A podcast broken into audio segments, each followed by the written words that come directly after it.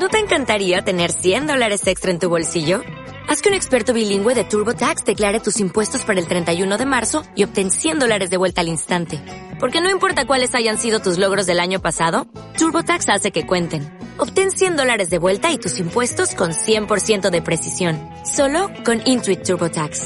Debes declarar para el 31 de marzo. Crédito solo aplicable al costo de la presentación federal con TurboTax Full Service. Oferta sujeta a cambios o cancelación en cualquier momento.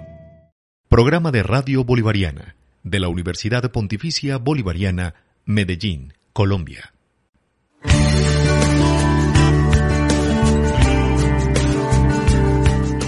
Contar para editar. Un pretexto para narrar experiencias de lectura. Un programa de la editorial y librería de la Universidad Pontificia Bolivariana.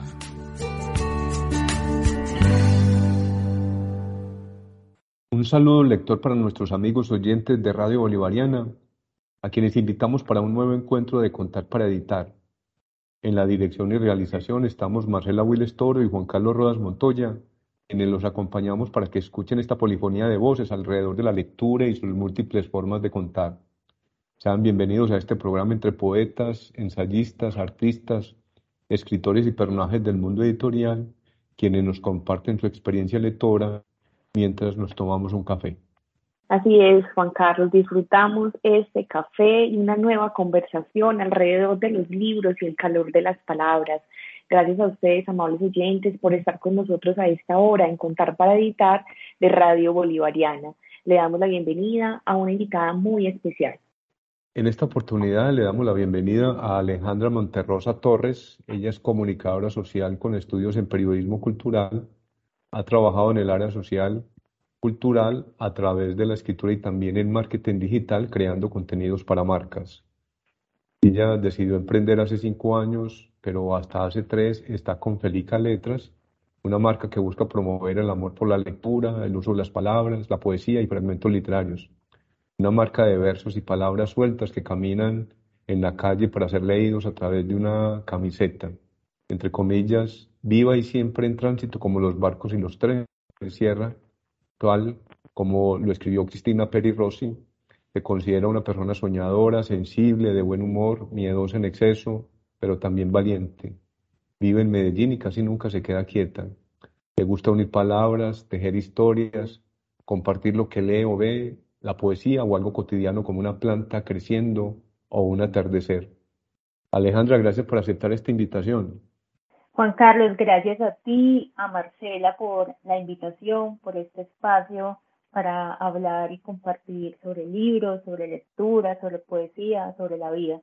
Muy contenta de estar aquí. Bueno, entonces comencemos con esta presentación. Tiene unos apartados muy estéticos sobre tu hoja de vida y quisiera entonces preguntar, ¿Qué libro está leyendo Alejandra? Y si ha hecho el ejercicio de clasificarse como lectora, ¿cuál sería esa clasificación o categoría? Bueno, eh, actualmente estoy leyendo dos libros. Mm, siempre trato de leer como uno en digital y otro físico, como para alternar un poquitico. Eh, a veces también me he dado cuenta que en lo digital leo mucho más porque leo mientras estoy cocinando, leo mientras estoy en un bus, mientras estoy esperando. Entonces, eh, estoy con dos libros. El presencial es uno de una escritora eh, y editora colombiana. Lo empecé hace muy poquito, se llama Papel Sensible, de Juliana Castro Barón. Eh, estoy un poquito contenta como de darme la oportunidad como de conocerme y conocer, conocer nuevos autores, porque siempre uno se queda como en los mismos o en los clásicos, o por ejemplo yo soy como muy fan de Isabel Allende, entonces como que saca uno nuevo y lo leo, lo leo, y cuando me doy esta oportunidad y este espacio como de conocer otros autores, como que me contento conmigo mismo porque salgo un poquitico de esa comodidad lectora, por así decir. este libro de Juliana Castro Barón habla un poco sobre la sencillez de las pequeñas cosas, sobre el amor, son pequeños eh, relatos que ella escribe, entonces estoy empezándolo apenas. Y el libro digital es de eh, Fernando Pessoa, es un libro que se llama El libro del desasosiego, literal es el desasosiego. Eh, lo llevo como por la página 200, son como 500 páginas. Eh, es un libro de pensamientos, aforismos, es un diario de la vida. De alguna manera uno se siente como un fisgón, porque es como leyéndole sobre sus intimidades, sobre lo que él piensa acerca de la soledad, acerca de la vida, del miedo, de las amistades, del hecho de escribir. Y con esos dos libros estoy actualmente. Lecturas variadas, interesantes, en diversos formatos que también motivan a otros lectores a buscar nuevas lecturas. ¿Qué tal Alejandra si vamos a ese origen y punto de partida, que también esta es una de las preguntas bases del programa, porque nos interesa también saber cómo llega uno a convertirse en lector. Entonces, ¿cómo fue ese origen lector? ¿Quién te llevó a las letras? ¿Quién quizás te leía en las noches o te enseñó las primeras palabras en un tablero? ¿Qué recuerdas de esos primeros momentos? Bueno, Marcela, yo digamos que yo me acuerdo mucho que estando en el colegio nos eh, hicieron leer obligatoriamente La María, pero fue un libro que yo nunca disfruté yo, digamos que cuando uno lee por obligación es muy diferente y también la forma de enseñanza en, pues en diferentes lugares. Yo soy de un pueblo que está ubicado en el Bajo Cauca antioqueño, se llama El Bagre. Yo nací ahí, viví hasta los 14 años y digamos que toda, desde mi infancia hasta los 14 años que tengo memoria, estando en el pueblo, yo no fui una lectora eh, muy común, yo no leía tanto, la verdad. Nosotros nos fuimos a los 14 años para Cúcuta y desde Cúcuta yo sí empecé un poquito más a escribir y a leer. Eh, el primer libro que a mí me conectó con la lectura, yo me acuerdo que se llama Las chicas de alambre, es de un escritor español, Jordi Fabra, si no estoy mal, y ese libro trató mucho sobre unas jóvenes eh, que sufrían de anorexia y que una estuvo desaparecida, entonces me, me atrapó la historia y a partir de ese libro yo empecé a devorarme muchos otros libros más.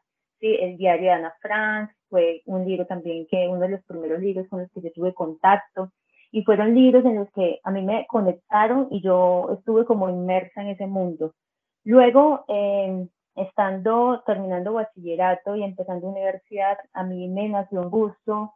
Eh, yo escribía, escribía en blogs, siempre tengo como memoria de tener diarios, siempre eh, me acuerdo que cuando habían fechas especiales, Día de la Madre, Día de la Mujer, y cumpleaños de mi mamá o mi papá, yo le escribía cartas a mi mamá. Entonces, siempre tuve ese gusto por escribir y esa idea de que para escribir yo tenía que leer mucho. Entonces, no tuve en mi casa eh, una mamá lectora que me leía en las noches, un papá lector que me leía en las noches. Yo me acuerdo mucho era que mis abuelitos anotaban como cualquier cosa pequeñita lo anotaban en libretas de ellos, como que hoy nació mi nieta a tal edad, o si hacían algo, lo colocaban y eran como pequeñitas notas, así como libres, y yo es, es, lo único como que yo tengo de ellos, que yo a veces digo, yo de dónde habrá sacado como, como este gusto por la lectura, por escribir, porque en sí eh, no es algo como heredado de mis papás o algo así que haya un escritor en la familia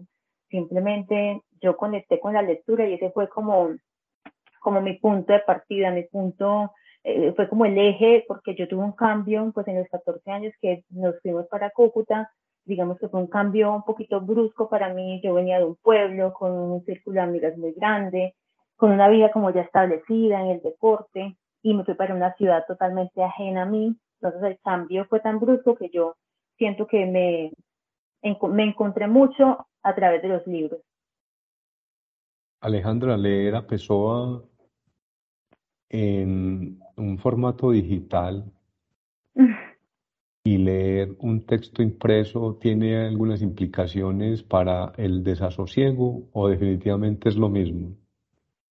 No, no es lo mismo, no es lo mismo. De hecho, estaba eh, hace poquito diciendo, yo este libro, yo como que lo voy a comprar en físico.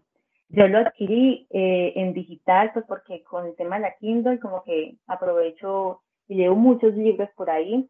Y yo Fernando Pessoa nunca lo había leído, más que fragmentos muy cortos, pero nunca lo había leído y ese, el nombre me atrapó. Yo dije, este libro lo quiero, lo compré, lo tengo ahí, lo empecé y definitivamente es un libro que hay que leer en físico, es muy diferente. Eh, yo lo necesito en físico porque hay, hay fragmentos tan oscuros, tan turbios, tan pesados, que sí vale la pena leerlo como lejos de, de la tecnología, por así decirlo. Y es un libro que, me ha hecho pensar como en muchos fragmentos, son aforismos sumamente sabios, eh, es una conversación, a veces uno siente que está leyendo el libro de, Fernando Pessoa, eh, y sí, sí, sí se siente el desasosiego en cada una de sus páginas. Libros y formatos que generan nostalgia y amor por lo físico, qué bello eso. Alejandra, ¿qué tal si inmediatamente hablamos de Pelica Letras? una marca que como nos presentaba Juan Carlos, eh, habla de versos y palabras que caminan por la calle, una cosa bien, bien hermosa, para ser leídos a través de una camiseta. Hablemos de ese emprendimiento, eh, porque la verdad sabemos de, de ese gusto tuyo por las letras, pero cómo llega entonces ahora a ser plasmado en una prenda como lo es una camiseta. Bueno, Felica Letras es un eh, emprendimiento que nació en el 2019. Yo digamos que he venido con, un, con una búsqueda de encontrarme a través de las palabras. Yo actualmente estoy como escribiendo un poemario que no tiene como ninguna otra intención más que eh, contar lo que pienso, siento acerca de diferentes cosas de la vida. Y yo eh, abrí una cuenta en Instagram donde yo escribía esos eh, no sé, poemas, fragmentos que leía, cosas que veía, lo escribía en ese perfil que se llama Cuanto más miro. Y cuando lo teníamos, yo veía como que mucha gente sí como que le gustaba. Eh, y mi pareja, que es actualmente mi socio, Angélica Letras, él me dijo, ¿por qué no hacemos algo, por qué no hacemos algo tangible con las palabras? Algo que la gente pueda usar o que pueda tener en su casa pensamos primeramente como en algo eh, de decoración, como cuadros o vasos o algo así, y finalmente llegamos al producto que es una camiseta básica, que es una camiseta que normalmente todos tenemos en, una, en la casa, en el closet, eh, y que vamos a vestir. Entonces yo pensaba mucho, bueno, uno muchas veces va caminando y ve que tiene la otra persona puesta y uno, es imposible que uno no lea, uno muchas veces termina leyendo, entonces yo me empecé a imaginar qué tal uno en un banco haciendo fila, esperando, que no tiene un acceso al celular, y uno ahí y uno ahí y vea a la persona que tiene enfrente o vea a una persona con una camiseta y que tenga un mensaje con un propósito o un mensaje bonito o un mensaje que me lleve a, a pensar o un mensaje que me diga, ay, esto quién lo escribió, yo quiero eso. Entonces nació Feliz Letras eh, con el producto que son las camisetas inicialmente, camisetas básicas para dama, para hombre, más para dama actualmente.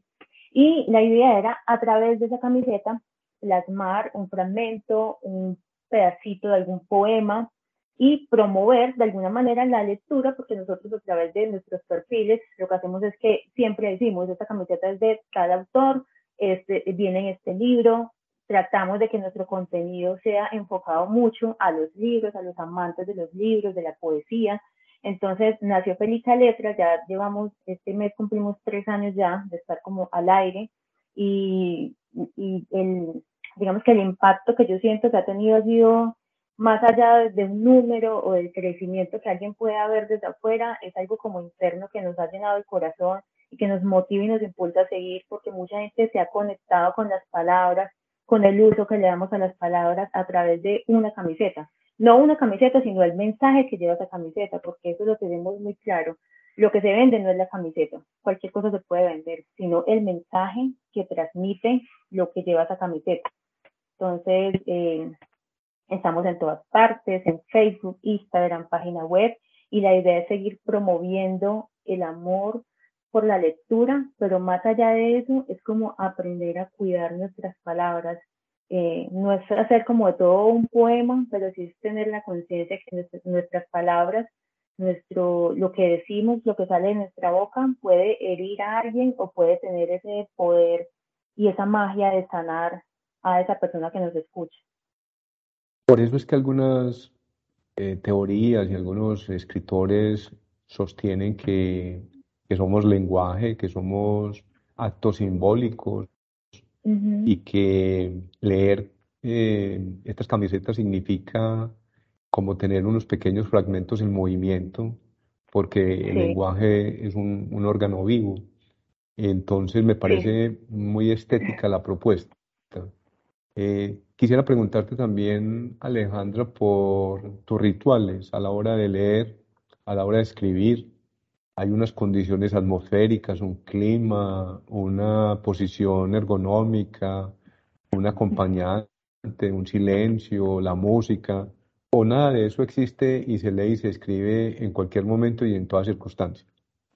No, me encantaría que fuera así, pero yo ahora que estoy escribiendo poesía, yo he venido como de un proceso de hacer talleres de poesía, que un amigo me dice, ya basta de talleres, ya basta de cursos a escribir, y como que dije este año, no, ya voy a poner las pilas con eso, sin pretensiones, y ahora que estoy ya en la tarea de escribir y dedicarme a hacerlo con conciencia, sin afán, con obstinación, con paciencia, eh, lo que yo, a mí me funciona mucho, primero, yo puedo escribir o o en una oficina que tenemos en la casa, que es como más bien donde está todo lo de Felica, o en la cama, pero tiene que ser, tiene que estar todo organizado, eso sí, yo no, no soy capaz de escribir ni de leer como con mucha cosa encima, con sucio, con prendas de vestir sin doblar, no, yo tengo que estar con total limpieza, en, al menos en el lugar donde estoy, Ahora último he adquirido mucho eh, la compañía de las velas, estas velas que son como aromáticas, con esencias, a lavanda, eh, vainilla, bueno, eh, digamos que el olor es como lo de menos, pero sí tiene que haber como una velita ahí que tenga un aroma bueno.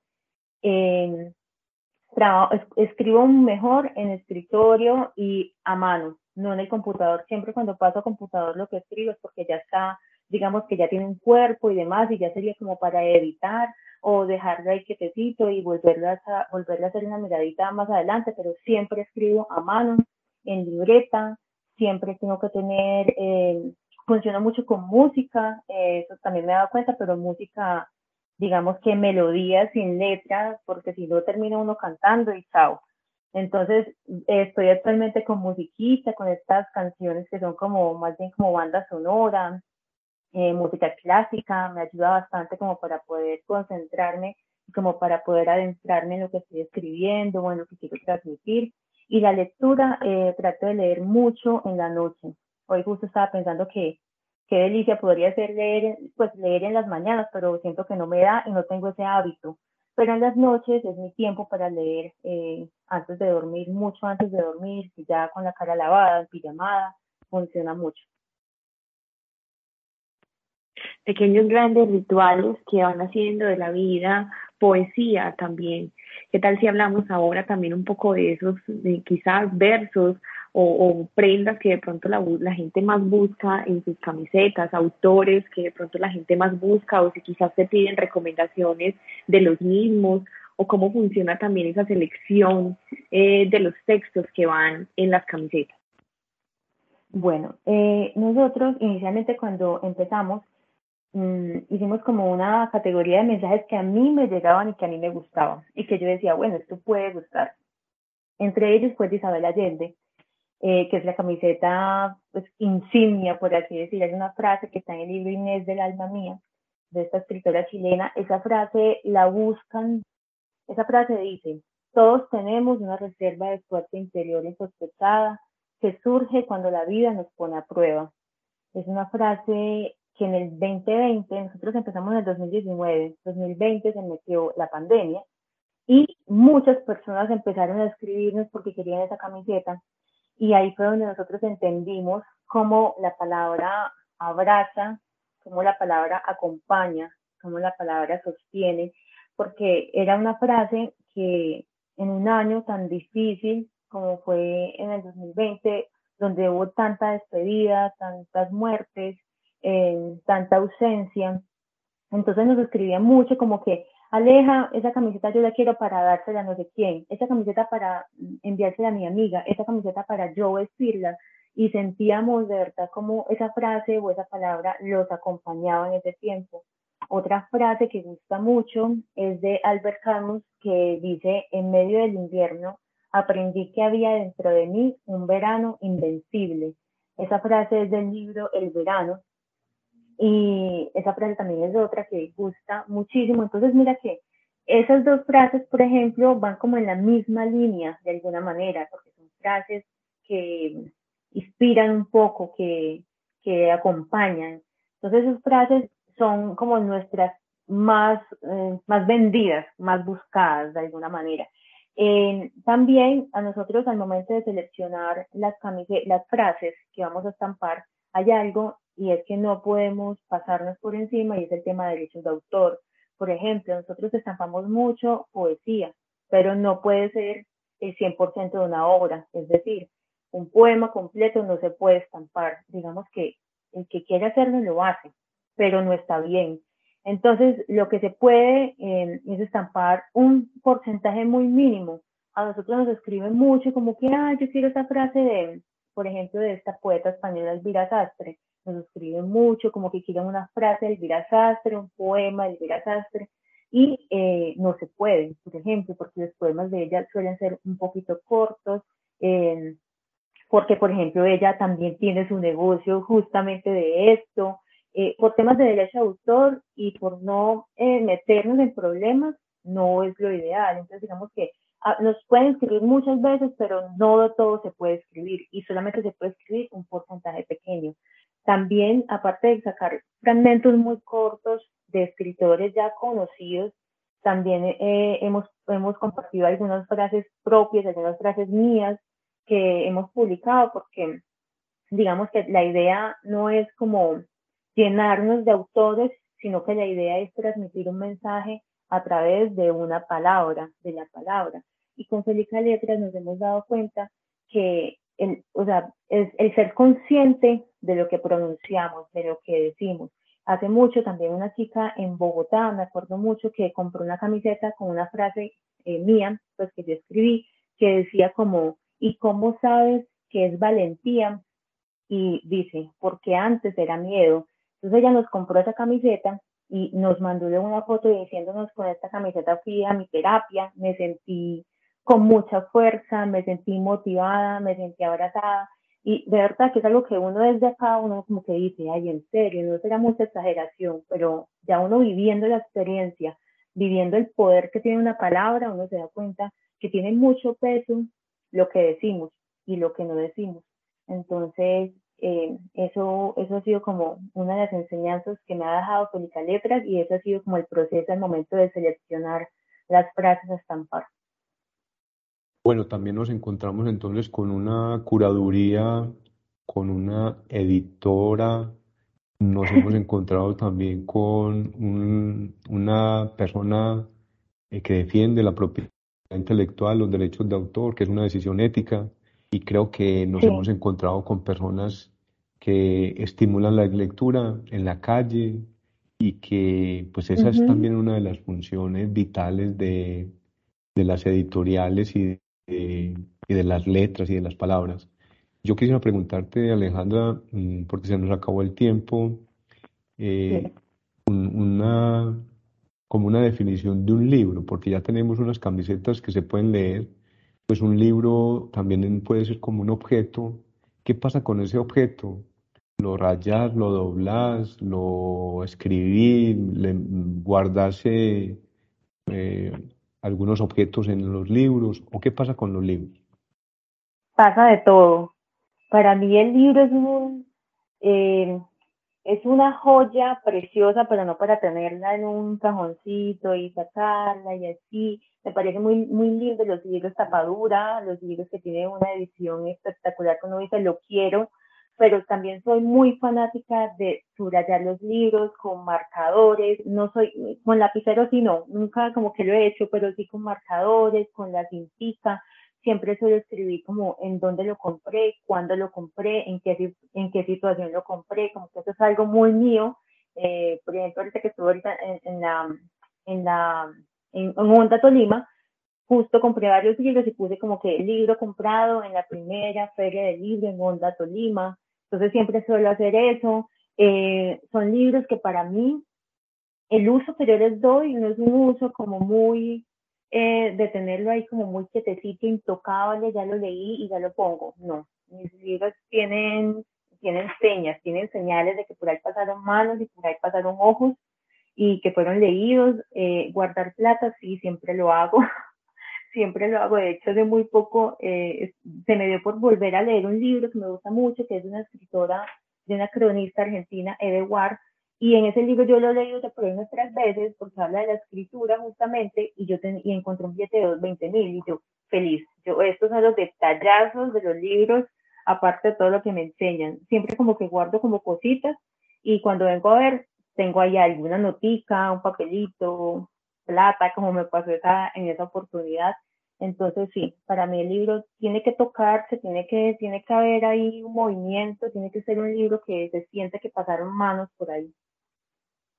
Qué buenos hallazgos también que nos dan los libros.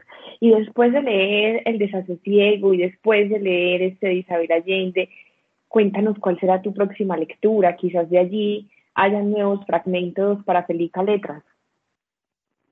Bueno, yo cuando eh, el próximo libro es poesía, ya como que vengo de el desasosiego, es mucho desasosiego, entonces ya quiero ya como libros que me hablen de la vida, de la naturaleza, entonces voy a seguir con el libro de Maya Angelou, que es una de mis, poetas favoritas, eh, que se llama justamente Poesía Completa, toda, es toda su poesía, eh, lo voy a leer y ese libro sí es en físico, voy a descansar un poquito de lo digital, y bueno, y una cosa como que quería decir como para finalizar es que, por ejemplo, trato de que nunca pienso en que voy a leer para conseguir una frase, porque si no se vuelve como un trabajo y no quiero que sea eso.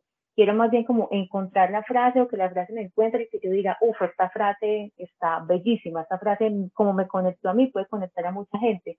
Entonces como que si me la encuentro, súper bien pero trato de no inmiscuir y no decir, no, este, voy a comprar este poema porque sé que ahí voy a encontrar, no, trato como de soltar eso y que la frase me encuentre, que la palabra me encuentre más que todo. Bueno, voy a empezar a esculcar mis libros, a ver si encuentro billetes, aunque sea de 2000. Es que eso es un detallazo que uno hace a su yo del futuro. Hágalo, hágalo para que vea que le vaya súper bien. Bien, eh, muchas gracias Alejandra por compartir esta experiencia como lectora. Yo creo que hemos dado unas voces, unos encuentros y unas invitaciones para nuestros oyentes que creo que son muy valiosas. No, muy feliz de estar aquí, de verdad, por este espacio. Gracias a Marcela, a ti, Juan Carlos, por la oportunidad de poder conversar sobre los libros. Los invitamos para que sigan en sintonía de Contar para Editar y que disfruten con el recomendado de hoy en Entre Libreros. Entre Libreros. 1. Tal vez nadie sepa que Johnny Barbosa disfrutaba estar junto al río viendo el brillo de las hojas de los árboles bajo el sol de la tarde, en especial la de los laureles, que parecen satinadas o mirando el contorno blanco plata de las nubes livianas del verano mientras se las llevaba el viento, y el ondular de las aguas del río, suave, como si no llevara furia ni prisa, siempre igual, siempre distinto. Esto le producía un estado de ensoñación. Tal vez nadie lo sepa, porque en el mismo anonimato en el que pasó su vida le llegó su muerte. Solo entre la multitud, Nadie publica por él un obituario.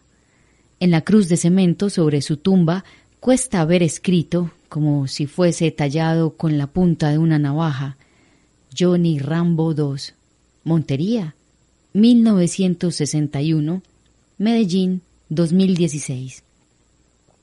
Él es uno de los miles de indigentes que han vagado por las calles de Medellín, que a pocos duele en vida y a muchos menos les duele aún su muerte. 55 años de existencia, muchos de ellos a la intemperie. Alguien lo atravesó con un garfio, como si se tratara de un cerdo que fueran a exhibir en una carnicería, y, de este modo, le impidió darse el lujo de morir de la tuberculosis mal cuidada que le acompañó por meses.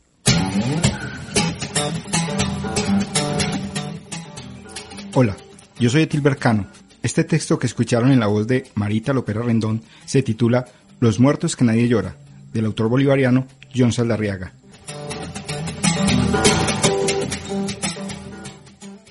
Agradecemos de manera muy especial a Alejandra por estar con nosotros en este programa. ustedes oyentes, invitadísimos a conocer su cuenta y este emprendimiento de las letras. También recuerden que Juan Carlos y yo estaremos cada semana invitándolos con nuevas voces, con nuevas lecturas y nuevas conversaciones en esta su emisora Radio Bolivariana. En esta oportunidad y después de este segundo café, los despedimos con este epígrafe de Isabel Allende, que es la frase que Alejandra ha usado en las camisetas y que ha tenido mucho éxito. Todos tenemos una reserva de fuerza interior insospechada que surge cuando la vida nos pone a prueba. Nos escuchamos en una próxima oportunidad. Hasta siempre.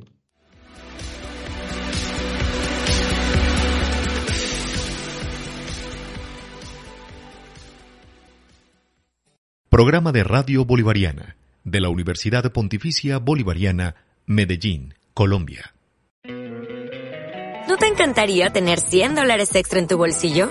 Haz que un experto bilingüe de TurboTax declare tus impuestos para el 31 de marzo y obtén 100 dólares de vuelta al instante.